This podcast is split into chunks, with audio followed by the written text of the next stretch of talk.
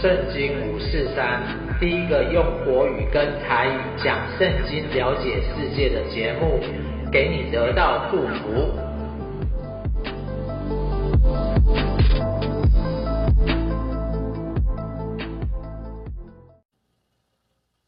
亲爱的朋友，欢迎收看圣经五四三，我是严敏修，天资聪明，每日灵修。最近呢，我看了一部电视剧。八尺门的辩护人，剧里头呢讲到外籍的渔工啊，杀害原住民的船长太太跟两岁的小女孩，然后由公辩律师加上翻译的外籍看护帮助外籍渔工的故事。里面呢讲到弱势啊、废死的议题。剧中啊饰演一个连晋平刚出茅庐的实习生，给公辩律师董宝驹许多的意见。也是因为他上面有一个律师爸爸，就如同上周我们看到以利户发言，可以说是非常的精彩啊。说到约伯跟他的朋友都说不出话来，可以说是非常的有智慧。而智慧呢，是从他父亲的信仰开始传给他。那本周呢，我们要再继续看下去，所以这一次要说到迈向成功的主题，是要如何过个幸福人生。以利户第三讲说到：人比上帝公义吗？以利户又说：约伯，你以为有理，或以为你的公义胜过上帝的公义，才说这与我有什么益处？我不犯罪，比犯罪有什么好处呢？我要回答你和你在这里的朋友，你要向天观看，张望那高于你的穹苍天空。你若犯罪，能使上帝受何害呢？你的过犯加增，能使上帝受何损呢？你若是公义，还能加增他什么呢？他从你手里还能接受什么呢？你的公，你的过恶或害能害你这类的人，你的公义或能叫世人得益处。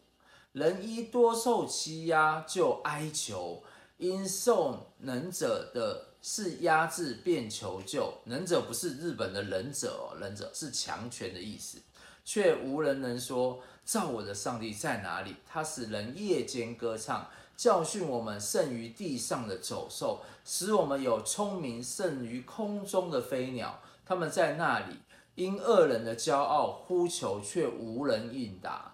虚妄的呼求，上帝必不垂听；全能者也必不眷顾。况且你说你不得见他，你的案件在他面前，你等候他吧。但如今因他未曾发怒降罚，也不甚理会狂傲，所以约伯开口说虚妄的话，就是毫无意义的话，多发无知识的言语。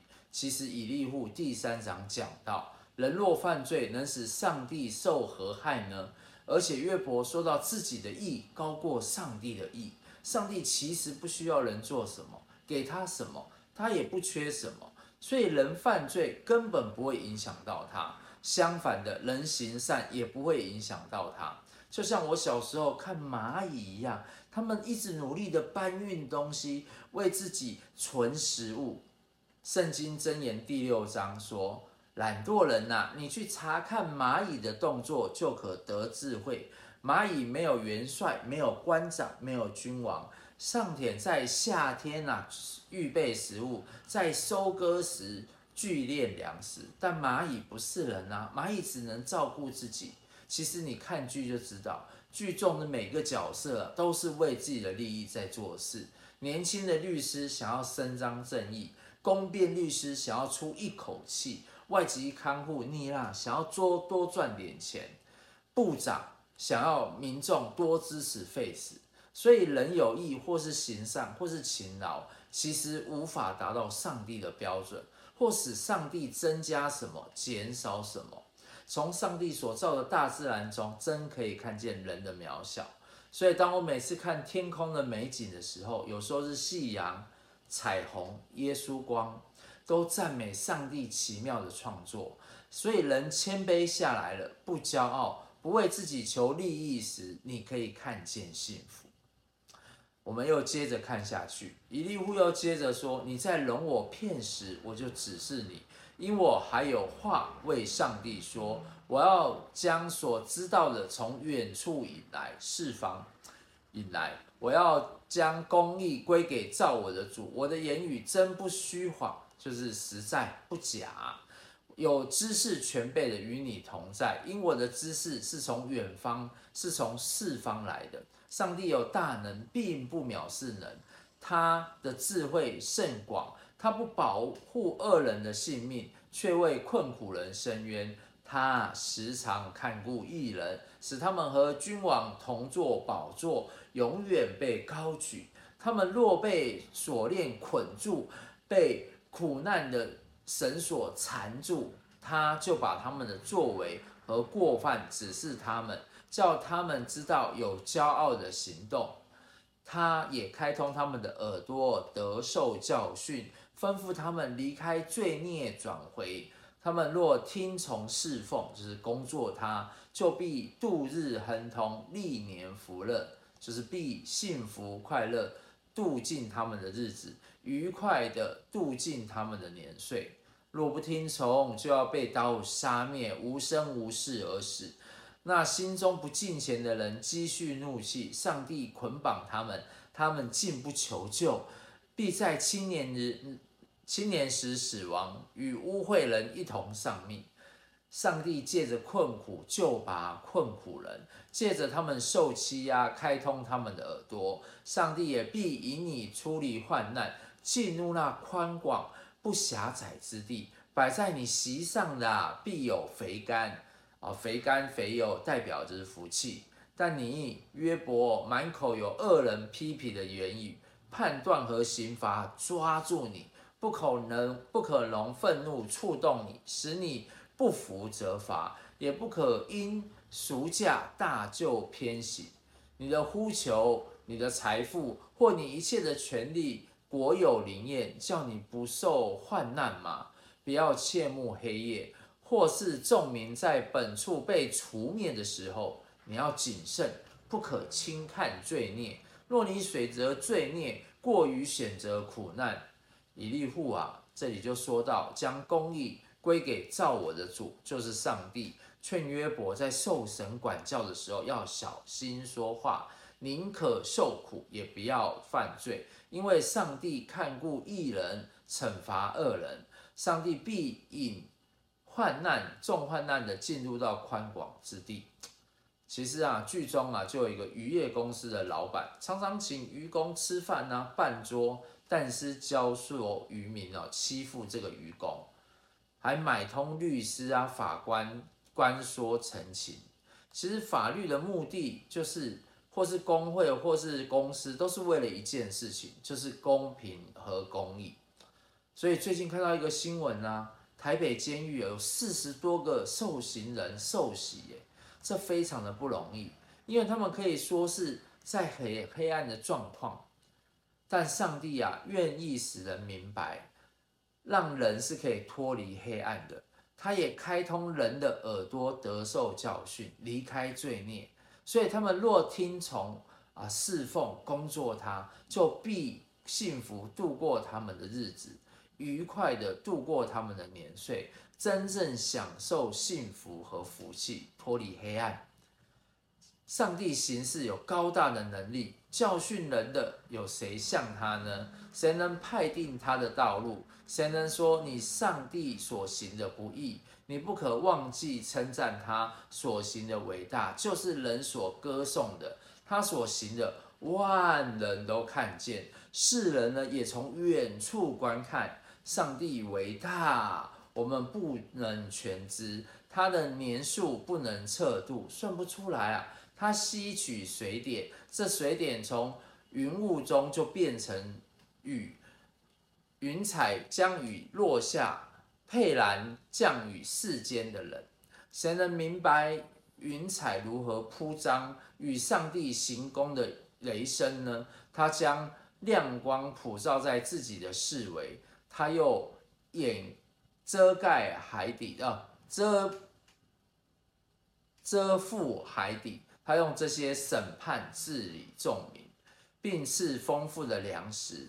他以电光遮手，就是手握住闪电，命闪电刺中敌人，击中敌人所发的雷声，证明显明他的作为，又向畜生指明要起暴风，就是台风啊，连畜生啊也知道躲避，因此我心战惊，从远处移动，心脏快要跳出来了。听啊，上帝轰隆的雷声音。是他口中所发出的响声，他发响声震遍天下，发电光闪到地极，随后人听见有雷声轰隆，大发威，雷电接连不断，上帝发出奇妙的雷声，他行大事，我们不能测度。他对雪说要降在地上，对大雨和暴雨也是这样说。他封住个人的手，停止人的工作，放台风假了，叫所造的万人都晓得他的作为。百兽进入穴中，躺卧在洞里面。暴风出于南宫，寒冷出于北方。上帝嘘气成冰，宽广之水也都凝结。他使密云盛满水汽，布闪电光之云。这云是借他的指引。游行旋转，得以在全地面上行他一切所吩咐的，或为责罚，或为论地，或为施行慈爱。约伯啊，你要留心听，要站立思想上帝奇妙的作为。上帝如何吩咐这些？如何使云中的电光照耀？你知道吗？云彩如何浮在空中？那知识全能者奇妙的作为，你知道吗？南地死地极静，大地酷热。你的衣服就像火热，你知道吗？你岂能与上帝同铺穹苍吗？这穹苍坚硬，如同凿成的镜子。我们愚昧不能成说，求你指教我们该如对他说什么话。人岂可说我们我愿与他说话？岂有人自愿灭亡吗？现在有云遮盖，人不得见。穹苍的光亮，但风吹过，天又发晴，灿烂的金光出于北方。在上帝那里有可怕的威严。论到全能者，我们不能测度。他大有能力，有公平和大义，并不苦待人，不欺负人，所以人敬畏他。凡自以为心中有智慧、自以为有聪明的人，他都不顾念。所以以利户第四讲说到上帝的大能。从下雨到降水，从打雷到刮风，从云彩到天空穹苍，人都真的无法百分之百预测天气嘛？那怎么预测上帝的作为呢？而上帝用大自然供应人所需用的食物，所以这里要告诉你一个故事，主角是圣法兰西斯，他出身豪门，父亲为当地的富商。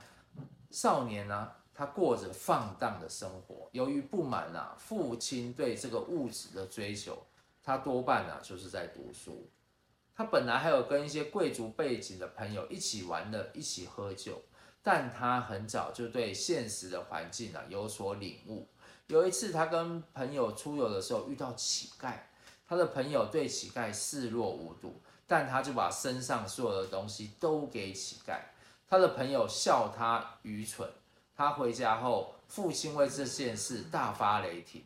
后来二十五岁，他决志啊，跟随主，放弃他的家产，效法基督舍己，甘愿过一个贫穷的生活。他对贫穷的百姓有负担，常常在街头啊、田间、在市场传道。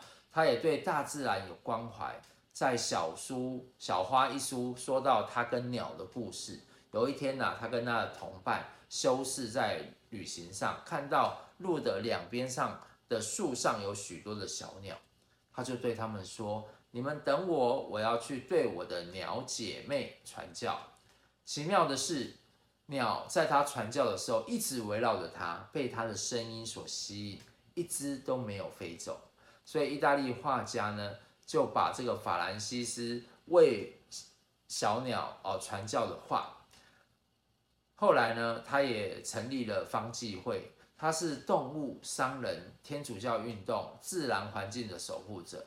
他坚信万物是借着上帝得生，而唯靠上帝公义才能养生。上帝为何造人？其实我们不能给他什么，因为他都有啦，他是万有的主。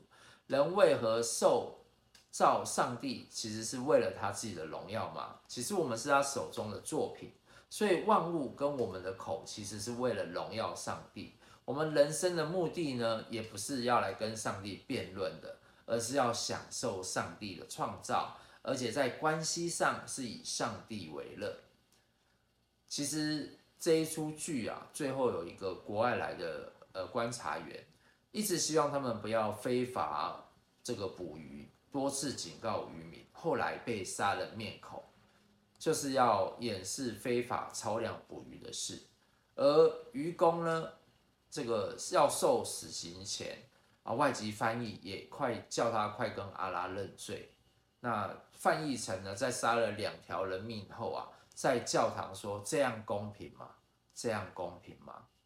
其实啊，人啊，常常因为贪心，做出违背自然法则的事情，断送了自己的幸福、自己的家庭、自己的工作。